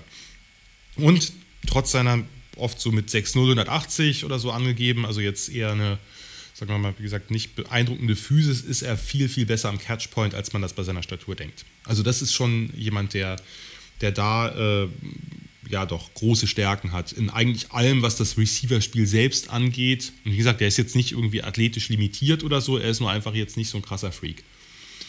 Ja, also hat jetzt, sticht jetzt nicht hervor, ne? Also ich glaube, er hat jetzt nicht Elite-Speed irgendwie, äh, dass man das sagen würde. Und wie gesagt, der, die körperlichen Voraussetzungen sind jetzt auch nicht so, dass er da heraussticht. Ähm, ich meine, die Diskussion hatten wir damals bei Justin Jefferson ja sehr hoch, Slot only. Also er agiert natürlich schon viel aus dem Slot heraus. Ne? Und dann, du hast es auch schon gesagt, äh, Yards after Catch, auch sehr schön, aber da ist auch noch mehr, oder? Ja, genau. Also bei, bei, Justin Jefferson wird ja auch immer vergessen, der hat in, dem, in dieser krassen Saison unter Burrow hat er halt im Slot gespielt, größtenteils, weil da eben ähm, Jama Chase und Terrace Marshall, die beiden nochmal bigger Receiver sozusagen, also physischen Receiver Outside gespielt haben. Vorher hat Jefferson aber in der Saison vorher hat er Outside gespielt. Und hier ist es andersrum. Addison hat halt äh, bei Pitt fast nur Inside und im Slot gespielt. Jetzt bei USC spielt er viel Flanker. Also hat, spielt mehr, deutlich mehr Outside als Inside. Und von daher das glaube ich auch. Ich glaube, dass der gar, gar nicht unbedingt auf Slot festgenagelt ist. Der, ist. der muss jetzt nicht unbedingt dauernd den X-Receiver geben. Ich meine, letztlich tauschen die ja immer mal ihre Position. Ne? Bei jedem, bei jedem äh, Movement wird ja jetzt nicht darauf geachtet, dass ich jetzt den Slot auch bei jedem einzelnen Snap innen habe.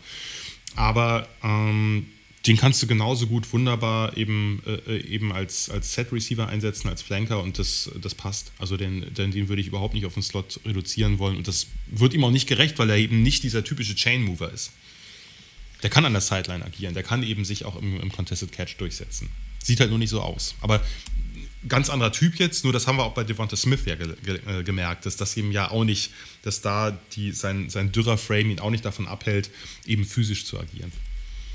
Ja, aber wie du schon gesagt hast, ich fand auch, es wirkte sehr smart auch, wie er tatsächlich äh, ja, spielt, auf, in, in, dem begrenzten Rahmen, den ich jetzt äh, gesehen habe. Wie gesagt, natürlich gutes Quarterback-Play, das ist auch Teil der Wahrheit, aber ähm, also man hat schon das Gefühl, dass er sehr pro-ready ist, ehrlich gesagt, so von den ja, ersten Eindrücken auf jeden Fall.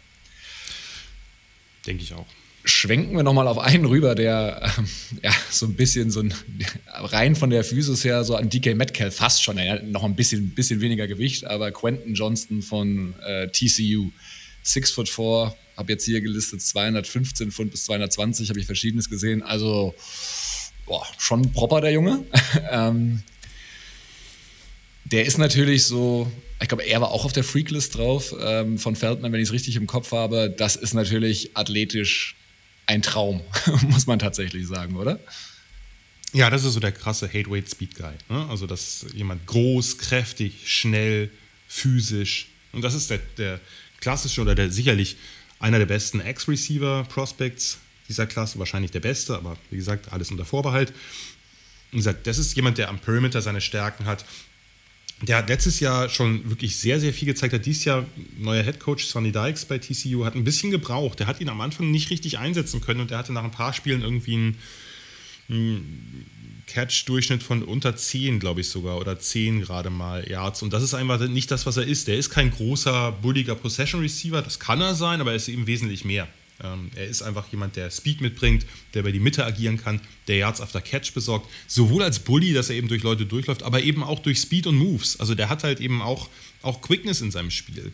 Und dazu eben natürlich mit der Größe herausragender Catch Radius. Ähm, Catchpoint Skills sind sehr, sehr gut. Ähm, und eben auch kein schlechter Route Runner. Der läuft jetzt nicht nur, da haben wir dann die DK Metcalf-Diskussion, der läuft jetzt nicht nur Post, Go und, und Hitch oder so, oder Comeback, sondern der hatte auch ein bisschen mehr im Arsenal. Von daher sehr, sehr spannender Spieler. Ja, also auch gerade, äh, wenn man da halt schaut, der, der Kollege ist sehr, sehr schwer zu tackeln auf jeden Fall. Ja, also da, da, hat sich der ein oder andere Defender schon die, die Zähne ausgebissen. Ähm, auch er natürlich mit einem sehr guten Quarterback äh, dieses Jahr gespielt. Ähm, aber klar, das, das, wenn man sich da so ein bisschen was anschaut, kann man natürlich äh, schon sich so ein bisschen verlieben, der, ähm, dass der in der Offense nochmal einen ganz neuen Spark gibt, eben vor allem äh, mit diesen physischen äh, Trades, genau. die er eben hat. Genau, auf jeden Fall. So, und wenn wir über Skill Position Player sprechen, dann müssen wir natürlich auch über einen Running Back sprechen, der, ja, kann ich schon mal sagen, heraussticht, auch wenn man ihn vergleicht mit Prospects aus den anderen Jahren. Das ist wie John Robinson von den äh, Texas Longhorns. Äh, starke Stats, fast 1600 Rushing Yards mit einem sehr guten Average, 18 Touchdowns und auch im Receiving Game durchaus eine Waffe. Ähm, von daher spektakulärer Running Back, oder? Was, was kann man sonst zu ihm sagen?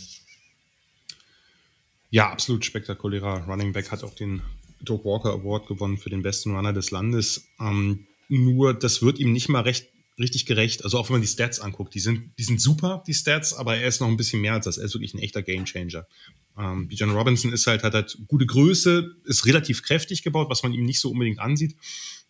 ist aber vom Typ her eher, eher der, der Slasher Running Back. Ne? Also wirklich der, der mit Burst irgendwie durch die Line durchschießt.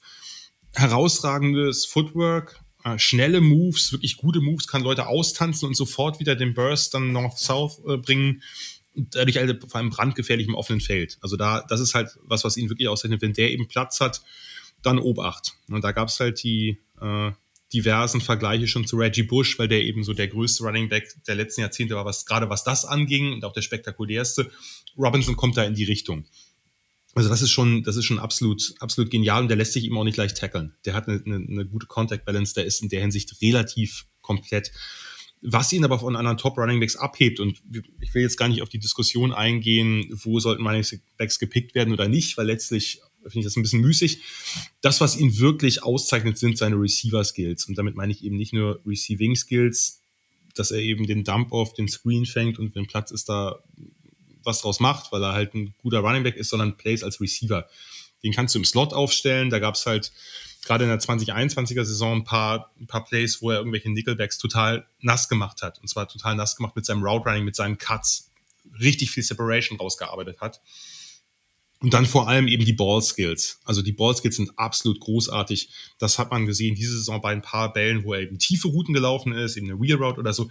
Die Pässe kommen downfield und sein Verhalten vom ganzen Körper her ist einfach ein Receiver-Verhalten, vom Body Positioning, von der Orientierung zum Ball, von der Attacke des Balles bis hin zu den, den Catches, die er eben auch außerhalb seines Frames macht. Das ist ein Receiver, denkt man, wenn man diese Bälle sieht oder wenn man diese Plays sieht. Und das, das ist was, was natürlich ihn zu so einer multifunktionalen Waffe macht richtig, richtig spannender Spieler. Ähm, wenn der in eine Offense kommt, wo eben, wo man den nicht nur einfach irgendwie stumpf Inside laufen lässt, was er sehr gut kann, wohlgemerkt, sondern wo man sagt, okay, ich werde alle seine Skills, und das sind einfach wirklich sehr viele, werde ich gewinnbringend einsetzen und für alle seine Skills werde ich halt Plays parat haben, dann ist das ein Spieler, der, der sehr viel Aufmerksamkeit der Defenses auf sich ziehen wird und der eben auch sehr viel Hype bekommen wird, zurecht. Ja, gut, die Niners haben ja mittlerweile McCaffrey, von daher. Genau, ja, das, genau, aber McCaffrey, obwohl das nicht, das sind nicht dieselben Typen Runningbacks, überhaupt nicht. Nur McCaffrey ist sozusagen von der Art, wie man ihn einsetzt und wie, vor allem wie die 49ers ihn auch gerade einsetzen. Von daher, da muss man ja auch sagen, über den Wert kann man trefflich streiten, dieses Trades, aber dass der die 49ers voranbringt, ist relativ unstrittig. Auch wenn sie vorher auch gute Running Back haben, haben und auch wenn sie Debo Samuel da einsetzen können. McCaffrey ist halt von seiner Versatility halt nochmal eine andere Nummer. Und das ist eben das, was Bijan Robinson, wie gesagt, bisschen anderer Typ Runner, aber auch mitbringt, weil der eben, weil der eben bei keinem Play müsste der nicht oder dürfte der nicht auf dem Feld stehen, weil er alles kann, von Short Yardage bis halt Spread Out.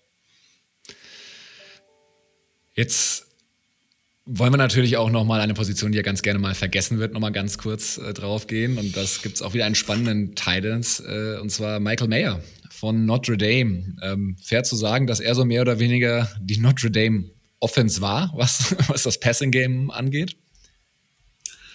Ja, kann man, kann man so sagen. Also das war dieses Jahr, insgesamt war das ein schwieriges Jahr, gerade am Anfang bei Notre Dame, da hatte sich der Starting Quarterback äh, verletzt, Drew Pine, der Backup kam rein, ist halt ein Pocket Passer, ein sehr kleiner, aber der war jetzt nicht wahnsinnig profiliert im Passing, gerade im Outside Passing und Michael Mayer ist sowieso schon seit, seit Jahren da eben der Go-To-Guy und das wurde jetzt quasi noch mehr.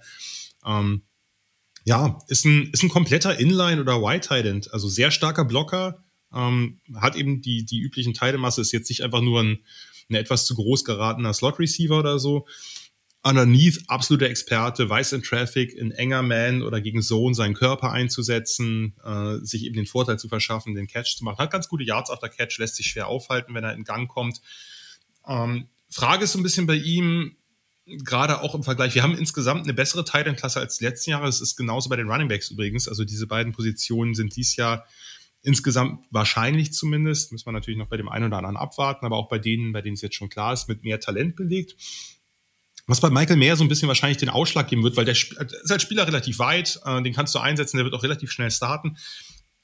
Wo geht er in der Draft, wird ein bisschen davon abhängen, wie hoch die Teams sein Ceiling einschätzen. Also er hat vielleicht nicht diese absolute Top-End-Athletik, er hat vielleicht nicht, er ist jetzt kein Tight der jetzt wahnsinnig viele Deep Balls runterholt. Ähm, ist natürlich auch nicht seine Aufgabe gewesen in einer Offense, die eher äh, eine, sagen wir mal, gemächlichere Offense ist. Im Laufe der Saison hat Notre Dame dann auf Power Running umgestellt, was auch ganz gut geklappt hat, hat ihn ein bisschen die Saison gerettet.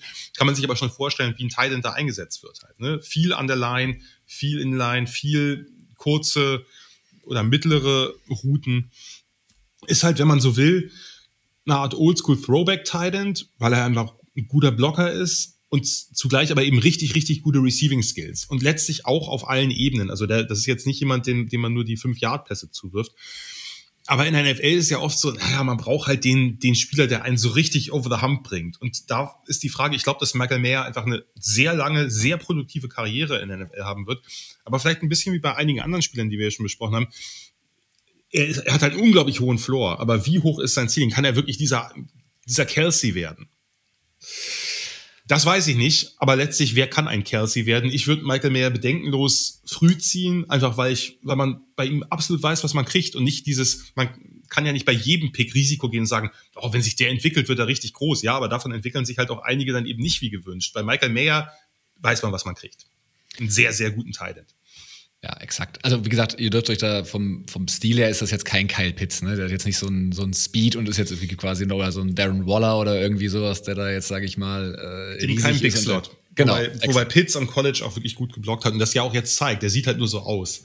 Äh, und der kann natürlich, Pitts ist sicherlich insgesamt der variablere Titan äh, von, von allem, was er hat. Aber Michael Mayer ist eben der klassische Titan, den man kennt, plus sehr gute Receiving Skills. Und ich finde, das ist einfach viel wert. Ähm, weil den musst du nie vom Feld nehmen, sind wir wieder bei, wie bei Bijan, den musst du nie vom Feld nehmen, weil der einfach ein hervorragender Blocker ist, selbst in der Offense, wenn du eben dann den Four-Minute-Drive hast am Ende und, und, und irgendwie die Yards rausgrinden willst, dann ist Michael Mayer halt ein wichtiger Faktor. Ja, spannender Spieler und wie du auch schon sagst, also ähm, hat eigentlich einen hohen Floor, also sollte eigentlich ein safer Pick sein. Ja, ja. Wir wollen natürlich nicht nur über die Offensive reden, sondern es gibt natürlich auch defensiv spektakuläre Prospects. Äh, zwei, wenn man sich so die aktuellen Diskussionen an, anschaut, stechen heraus, wobei mittlerweile da jetzt schon wieder ein paar mehr Namen noch reinkommen. Ich will aber starten mit äh, Will Anderson, Edge von Alabama. Six foot four, 243 Pfund, auch einen guten Speed drauf, hat natürlich vor allem letztes Jahr ein überragendes College-Jahr gehabt. Dieses Jahr zumindest was die Stats, was die Production angeht, ein bisschen runter, aber auch hier ein absolut spektakulärer Spieler, würde ich mal sagen.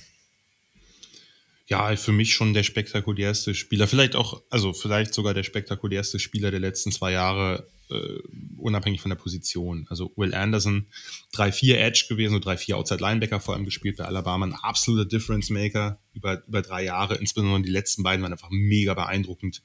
Er ist der erste Spieler übrigens im, im College Football, der zweimal hintereinander die Bronco Nagurski Trophy gewonnen hat für den besten Defense Player. Ja, das ist so ein bisschen wie bei der Heisman. Das tun Spieler nicht zweimal, ne, weil es gibt immer viele Spieler, die nah beieinander sind und wenn er einmal gewonnen hat, dann beim nächsten Mal jetzt auch noch mit in Anführungsstrichen geringeren Stats, komme ich gleich nochmal drauf.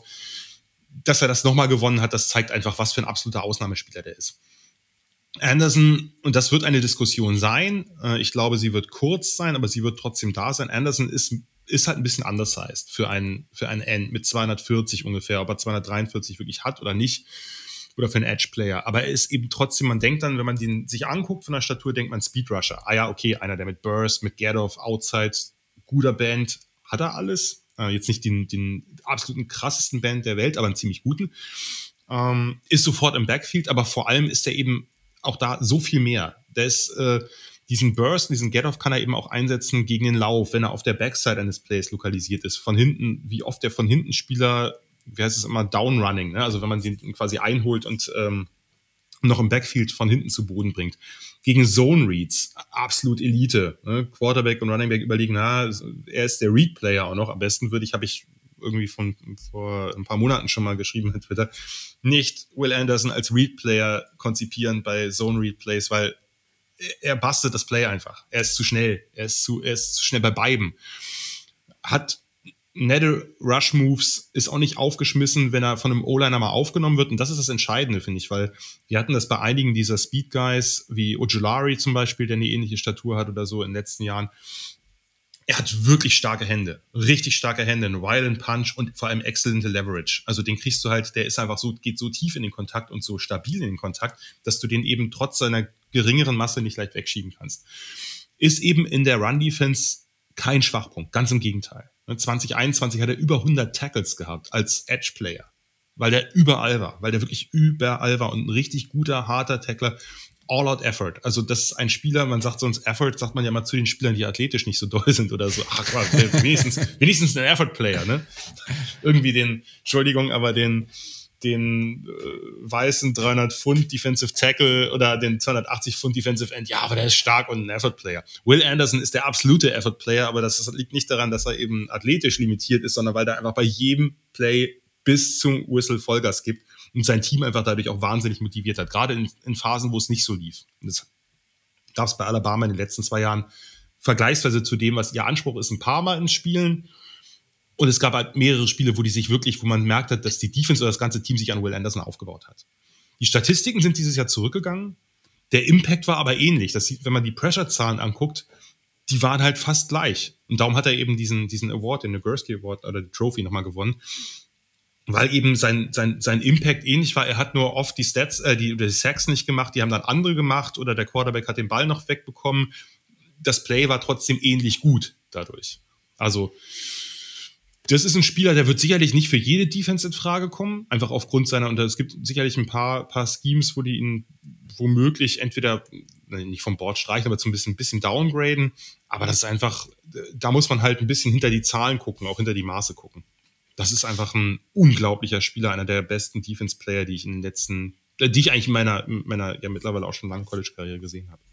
Genau, das wäre noch mal eine Abschlussfrage zu ihm so gewesen. Also, ja. du hast schon beantwortet. Er ist schon in dieser Kategorie der Top-Edge-Defender, ja, die du so absolut. gesehen absolut hast im letzten Jahr. Ja, ja. Das heißt ja nicht unbedingt, ne, dass nicht jeder dieser Top-Edge-Defender, die ich gesehen habe, ist dann in der NFL auch ein absoluter Superstar geworden. Da gibt es dann immer andere Faktoren, die noch reinspielen. Ich gönne es Will Anderson, weil das einfach ein super Typ ist, so von dem, was man mitkriegt. Aber das ist, der ist schon, der ist schon special am College gewesen, also wirklich sehr special.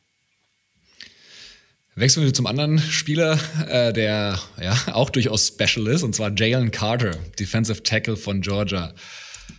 Äh, 6 foot 3, 300 Pfund, ähm, mittlerweile auch schon äh, dieser wieder 33 Quarterback Pressures. Ich meine, ich werde gleich noch dazu kommen. Diese Georgia Defense in den letzten zwei Jahren ist ja eh irgendwie ja, fast schon pervers, muss Absurd, man sagen. Ja.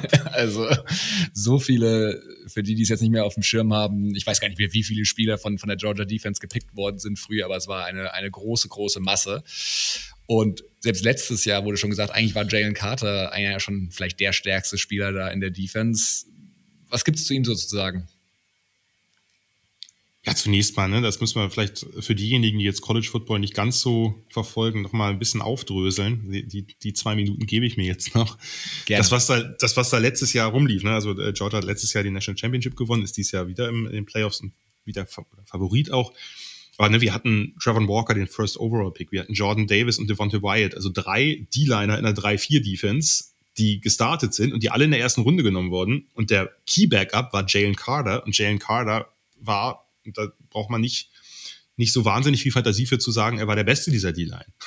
Er war nur der, der eben reingekommen ist, weil er auch alle Positionen spielen konnte. Er hat Nose Tackle gespielt für Jordan Davis, der hat aber auch außen 3-4-End gespielt. Und dahinter hat man dann mit Kobe Dean, mit Quay Walker, die beiden Inside-Linebacker. Walker ist ja auch in der ersten Runde gedraftet worden. Dean aus verschiedenen Gründen ein bisschen gefallen. Der Backup von den beiden, Channing Tyndall, der kein Spiel gestartet hat, ist in der dritten Runde gedraftet worden. also nur nochmal, um, um auch den, die Depth dieser, dieser Defense jetzt ist ja absolut beeindruckend. Louis Sean, der Safety in der ersten Runde, glaube ich, war noch erste Runde, ne? Das ist der von den Vikings gedraftet wurde? Ja, ja, ja. Ich glaube. Borderline äh, Ende. Genau. Genau. Und so weiter und so weiter, ne? Und äh, das heißt, ja, das war einfach eine, eine absolute, man dachte eigentlich eine historische Defense und jetzt kommen sie dieses Jahr an, müssen diese ganzen Spieler ersetzen, die alle in den Draft gegangen sind und, ähm, und legen fast eine genauso gute Defense-Leistung mit den quasi Backups und den Spielern, die sie sich gerade rekrutiert haben aus der Highschool hin. Also das ist schon krass. Also Jane Carter war dabei äh, und, und ein, zwei andere, Nolan Smith, der Edge, der hat sich aber dann noch verletzt und trotzdem, die Defense rollt einfach weiter, äh, egal wer da spielt. Jane Carter ist ein krasser Freak, weil du einfach ganz selten diese Mischung aus Size, aus Power und aus Athletik hast. Das ist eine Kombination, ich sage das oft, aber bei ihm ist sie einfach wirklich krass. Hm? Also er hat letztes Jahr als Rotationsspieler einen riesen Impact gehabt. Super slippery für seine Size, kann durch Gaps schießen oder eben einfach auch mit brutaler Gewalten oder einfach aus dem Weg räumen. Und damit meine ich halt wirklich aus dem Weg räumen im Sinne von beiseite schubsen, beiseite werfen. Hm, jetzt hat er ähm, im SEC Championship Game gegen LSU hat er Jaden Daniels, den Quarterback, ich weiß nicht, ob du es gesehen hast, einfach mal beim Sack einfach hochgehoben, einfach so aus dem, aus dem Stand ohne großen Anlauf hochgehoben, mit einem Arm, mit der anderen Hand eben schon so die Jubelgeste gemacht, Finger nach oben und ihn einfach quasi so quasi huckepackt behalten, weil er es kann. Also, also ähm, dieses Jalen Daniels Play müsst ihr euch wirklich reinziehen. Das sieht aus wie ein, wie ein Vater, der, der seinen Sohn hochhebt irgendwie. Das war wirklich. Und das ist jetzt, absurd. das ist jetzt nicht der absolut anders heiße Quarterback ever oder so, Jaden Daniels. Ne? Also das, das ist äh, einfach nur, weil Jalen Carter einfach krass ist. Ähm, der war zwischendurch verletzt diese Saison. Man merkt jetzt, man hat jetzt die letzten Spiele wirklich gemerkt, wie er jedes Spiel seit seiner Rückkehr besser geworden ist, immer mehr Difference Maker geworden ist was, also er ist auf jeden Fall ein Spieler, den du in jede Defense stellen kannst und der auf jeden Fall krassen Impact haben wird. Was ihn meiner Meinung nach, aber da muss ich noch mal ein bisschen genauer reingehen, von Will Anderson unterscheidet Jane Carter, es liegt natürlich auch ein bisschen an der Position, aber Jane Carter ist nicht jedes Play sichtbar. Das ist jemand, der krasse Flashes hat und diese Flashes sind besser als alles andere, was es im College Football gibt, glaube ich gerade. Also wenn du die Highlight Plays zusammenstellst, hat Jane Carter wahrscheinlich die krassesten. Aber es gibt eben auch Zeiten, wo er etwas unsichtbarer ist. Wie gesagt, liegt ein bisschen an der Position, ist natürlich als Interior D-Liner äh, oder schwerer immer zu überragen, wenn du eben dauernd auch Double Teams kriegst, hat er natürlich jede Menge bekommen, ist ja klar.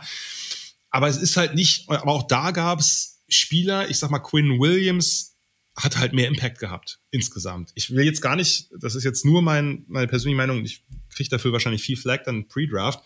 Das heißt nicht, dass Jalen Carter nicht ein Top-5-Pick werden kann. Nur das ist so ein Punkt, der mir so ein bisschen aufgefallen ist. Er hat halt nicht die krasse Statline. Das liegt aber nicht nur daran, dass er vorbereitet, sondern auch, dass es dass er nicht in jedem Play so dominant ist, wie vielleicht ein Will Anderson, den musst du bei jedem Play beachten. Wenn du es nicht tust, bist du dran. Bei Jalen Carter gab es Momente, wo er das nicht ist, aber das sozusagen das Potenzial, das Seeding ist bei ihm sicherlich von allen, äh, von allen Defendern am höchsten, auch höher als das von Will Anderson, weil er eben es gibt kein Scheme, wo man ihn sich nicht denken kann. Ein 240 Pound Edge gibt Schemes, wo du denkst, naja, da musst du vorsichtig sein, weil der muss halt verschiedene Sachen übernehmen. Jalen Carter kannst du in jede Defense stellen, der wird in jeder Defense seinen Impact haben. Ganz egal wo.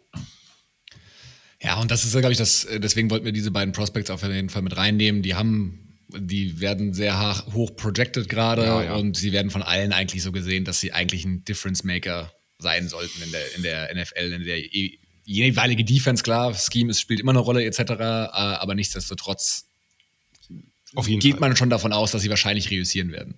Genau, sehr, sehr hoch gehen werden und, ähm, und wahrscheinlich eben heiße Kandidaten für diejenigen hohen Picks sind, die keine Quarterbacks sind. Also wer keinen Quarterback braucht oder keinen oder von keinem so richtig überzeugt ist, den sehr früh zu nehmen, der wird sich sehr intensiv mit Will Anderson und Jalen Carter beschäftigen.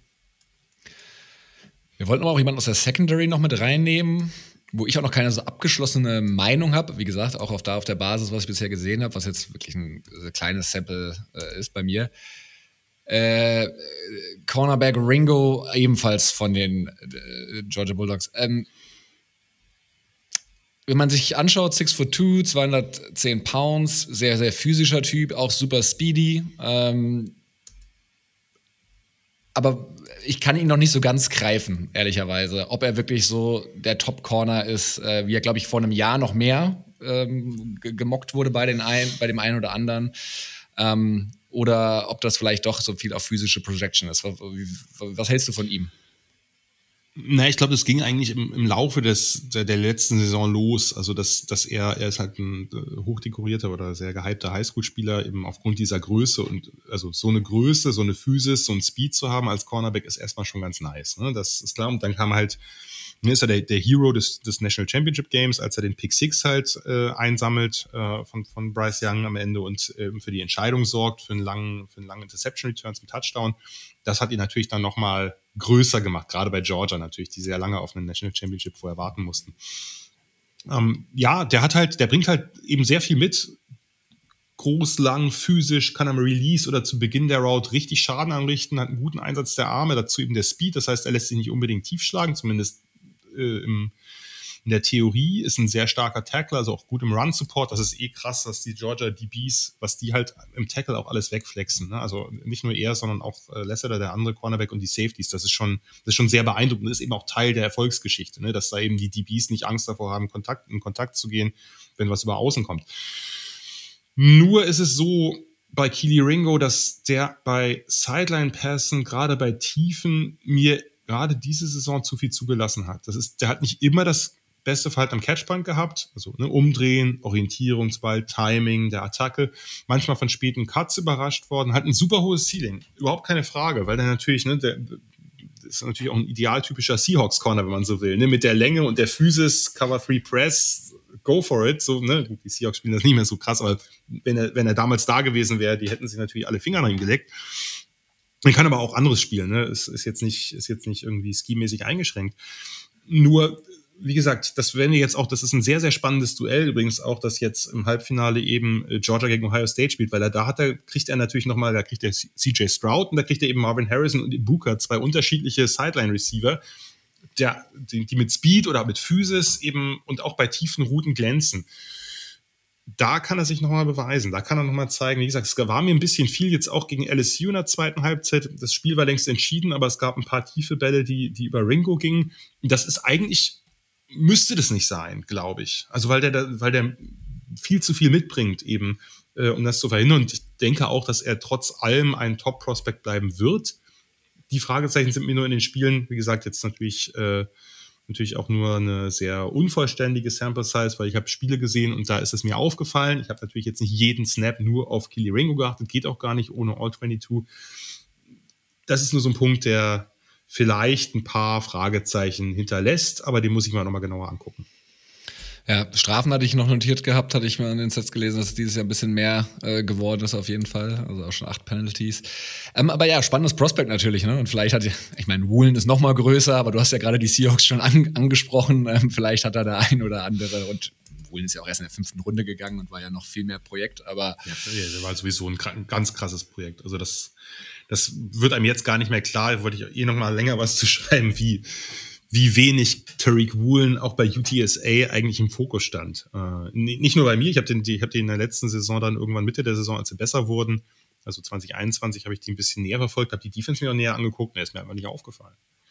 Und das ist aber nicht nur bei mir, also ich habe dann später geguckt, äh, zum Beispiel ähm, bei PFF, ähm, ich bin bei den Grades mal ein bisschen skeptisch, aber ich wollte einfach nur mal gucken, wie die den gesehen haben. Die haben den auch irgendwie unter ferner Liefen gehabt. Also das ist auch, in, auch innerhalb der kleineren Conference und des kleineren Colleges ist er nicht groß aufgefallen. Dann kommt er halt äh, zu, zu den äh, zu den, zu den Post-Draft-Dingern und rockt da alles weg, ne? Äh, beziehungsweise Pre-Draft, also Post-Season Pre-Draft, so wollte ich sagen, ähm, Veranstaltungen und, und haut da alles weg und dann spielt er halt so, wie er jetzt spielt, in der NFL, es ist einfach oft nicht wirklich gut vorherzusehen. Ja, und äh, ich glaube, das, das, das passt fast auch ganz gut zusammen auf jeden Fall. Ähm, vor allem vom Fleck weg. Ist ja nicht so, dass er erstmal irgendwie ein Jahr Anpassung gebraucht hat. Ja, ja, also genau, dass man so gedacht, naja, okay, hohes Ceiling einfach aufgrund der athletischen Attribute, die man in der Form halt selten zusammenfindet. Aber der muss noch so viel lernen und dann kommt er an und ist, ja, ab dem ersten Moment eigentlich irgendwie ein, ein Difference Maker. Also das, die Rookie-Class der Seahawks ist eh eine besondere Nummer, da äh, müsste man nochmal wann anders drauf eingehen. Was die da, was die da abgeräumt haben, das ist, glaube ich, ein ziemlich solides Fundament für die Zukunft. Absolut. Und zwar auf allen verschiedenen Positionen, ja, ja. von O-Line über Secondary die, äh, bis genau, hin zum die, Running Back. Ähm. Die, die, zwei, die zwei Tackles, dann natürlich Kobe Bryant, ja auch der Cincinnati Corner, natürlich auch ziemlich gut eingeschlagen als Slot, was man jetzt nicht unbedingt erwartet hat. Der könnte auch Ausland spielen, aber da hat er eine Nische gefunden. Kenneth Walker ist schon genannt, wenn jetzt Maffei noch kommt als, als Rusher und so, da, das ist schon, das ist schon nicht so schlecht. Also da, äh, das ist natürlich, wenn du, wenn du eine, wenn du eine Rookie-Class hast und jetzt, das ist ja nicht nur, dass die jetzt tausend hohe Picks hatten oder so, ne? Also wenn du jetzt zwei Top Ten Picks hast, was anderes. Aber wenn du die über die ganzen Runden so verteilst, solche Spieler findest, die dann dir natürlich erstmal billig auf der Payroll sitzen, das ist schon ganz, ganz nett. Ja, da können die Seahawks sehr, sehr glücklich sein. Ähm, und ja, jetzt sind wir auch schon am Ende angekommen. Ich glaube, wir haben euch mal so einen guten allerersten Überblick und bitte auch genauso einordnen mal geben können. Ähm, für die, die sich jetzt schon ein bisschen mehr äh, mit, dem, mit dem Draft beschäftigen wollen, weil sie merken, dass ihre Teams nirgendwo mehr hingehen, was ja auch beispielsweise auf meine Raiders zutrifft. Ähm, das ist aber nochmal ein anderes Thema ah. für anders. Ähm, aber ja, ich hoffe, es hat Spaß gemacht. Äh, Jan, dir nochmal äh, vielen Dank, äh, dass du dir die Zeit genommen hast und uns dann der Expertise hast äh, äh, teilhaben lassen. Wo findet man ja, dich noch? Wo hört man dich noch? Ja, bei den, also erstmal natürlich bei meinem Blog Triple Option wird man auch natürlich Pre-Draft dann wieder etwas längere und ausführlichere Analysen zu den Prospects finden. Bei Twitter bin ich halt äh, ja immer unterwegs und werde auch die ganzen Bowl Games oder die meisten Bowl Games hier kommentieren. Ähm, ansonsten Podcasts, Downs to Talk College Update und Sofa Quarterbacks äh, wird es auch weiterhin geben und bei dem einen oder anderen Podcast werde ich sicherlich auch eingeladen werden, äh, vor oder nach der Draft. Das wird sich, äh, lässt sich nicht verhindern, äh, werde ich aber trotzdem ein bisschen reduzieren müssen. Genau, das sind so die wesentlichen Momente, wo man mich findet. Ja, also da gerne reinhören und äh, der Triple Option Block ist immer tatsächlich eine Leseempfehlung, ob jetzt auf den Draft bezogen oder tatsächlich, wenn man sich jetzt vielleicht auch vor den Playoffs noch mal so ein bisschen einlesen will, ähm, was jetzt die, die beiden Halbfinals sozusagen, was die Key-Matchups sind etc. Wir haben es ja gerade eben schon ein bisschen angerissen. Da gerne mal reinlesen. Das ist ja vielleicht der Moment des Jahres, wo dann der ein oder andere auch mal beim College-Football reinschaut, der ansonsten eher NFL schaut. Das Blöde ist ja nur, dass die Halbfinals mal wieder an Silvester stattfinden, wie letztes Jahr schon. Und das ist äh, für viele ja ein Argument dagegen. 1. Januar ist ja immer ideal. Man katert aus und macht, den, macht die Glotze an. Und wie gesagt, diesmal gibt es ja auch echt eine ganze Menge spannender Matchups mit Ohio State Offense versus Georgia Defense. Da wird man auch für die NFL oder für die Draft halt einiges mitnehmen können. Genauso TCU Michigan, dass man da eben Quentin Johnston, also so ein Spieler oder so ein Team, was ja jetzt nicht sonst so, so wahnsinnig erfolgreich ist im Halbfinale, sieht gegen eine sehr gute Defense wiederum, auch gegen eine sehr gute Secondary. Da äh, gibt es auf jeden Fall einige Matchups, die wir äh, wahrscheinlich auch nochmal dann ein paar Wochen oder Monate später zu Draftzeiten halt energisch diskutieren. Warum hat er sich so gut oder so schlecht geschlagen? Für wen spricht das jetzt, dieses Duell und so weiter? Von daher da ruhig mal reingucken. Notfalls dann eben nicht Silvester, sondern am 1. Januar beim Auskatern in voller Länge oder so. Exakt. Schaut da gerne mal rein, äh, schaut gerne mal auf den Blog vor allem und äh, bereitet euch darauf vor. Und ja, dann vielen lieben Dank und bis zum nächsten Mal. So machen wir's.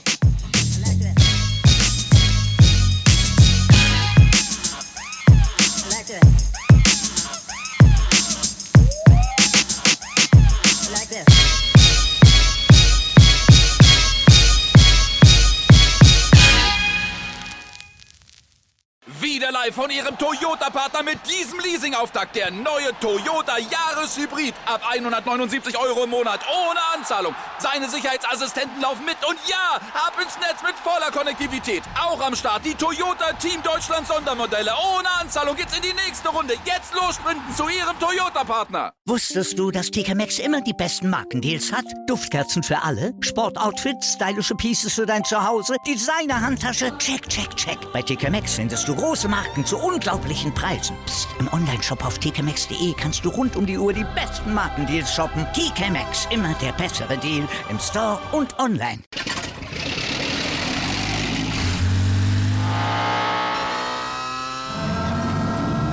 Von 0 auf 100. Aral feiert 100 Jahre mit über 100.000 Gewinnen. Zum Beispiel ein Jahr frei tanken. Jetzt ein Dankeschön, rubbellos zu jedem Einkauf. Alle Infos auf aral.de. Aral, alles super.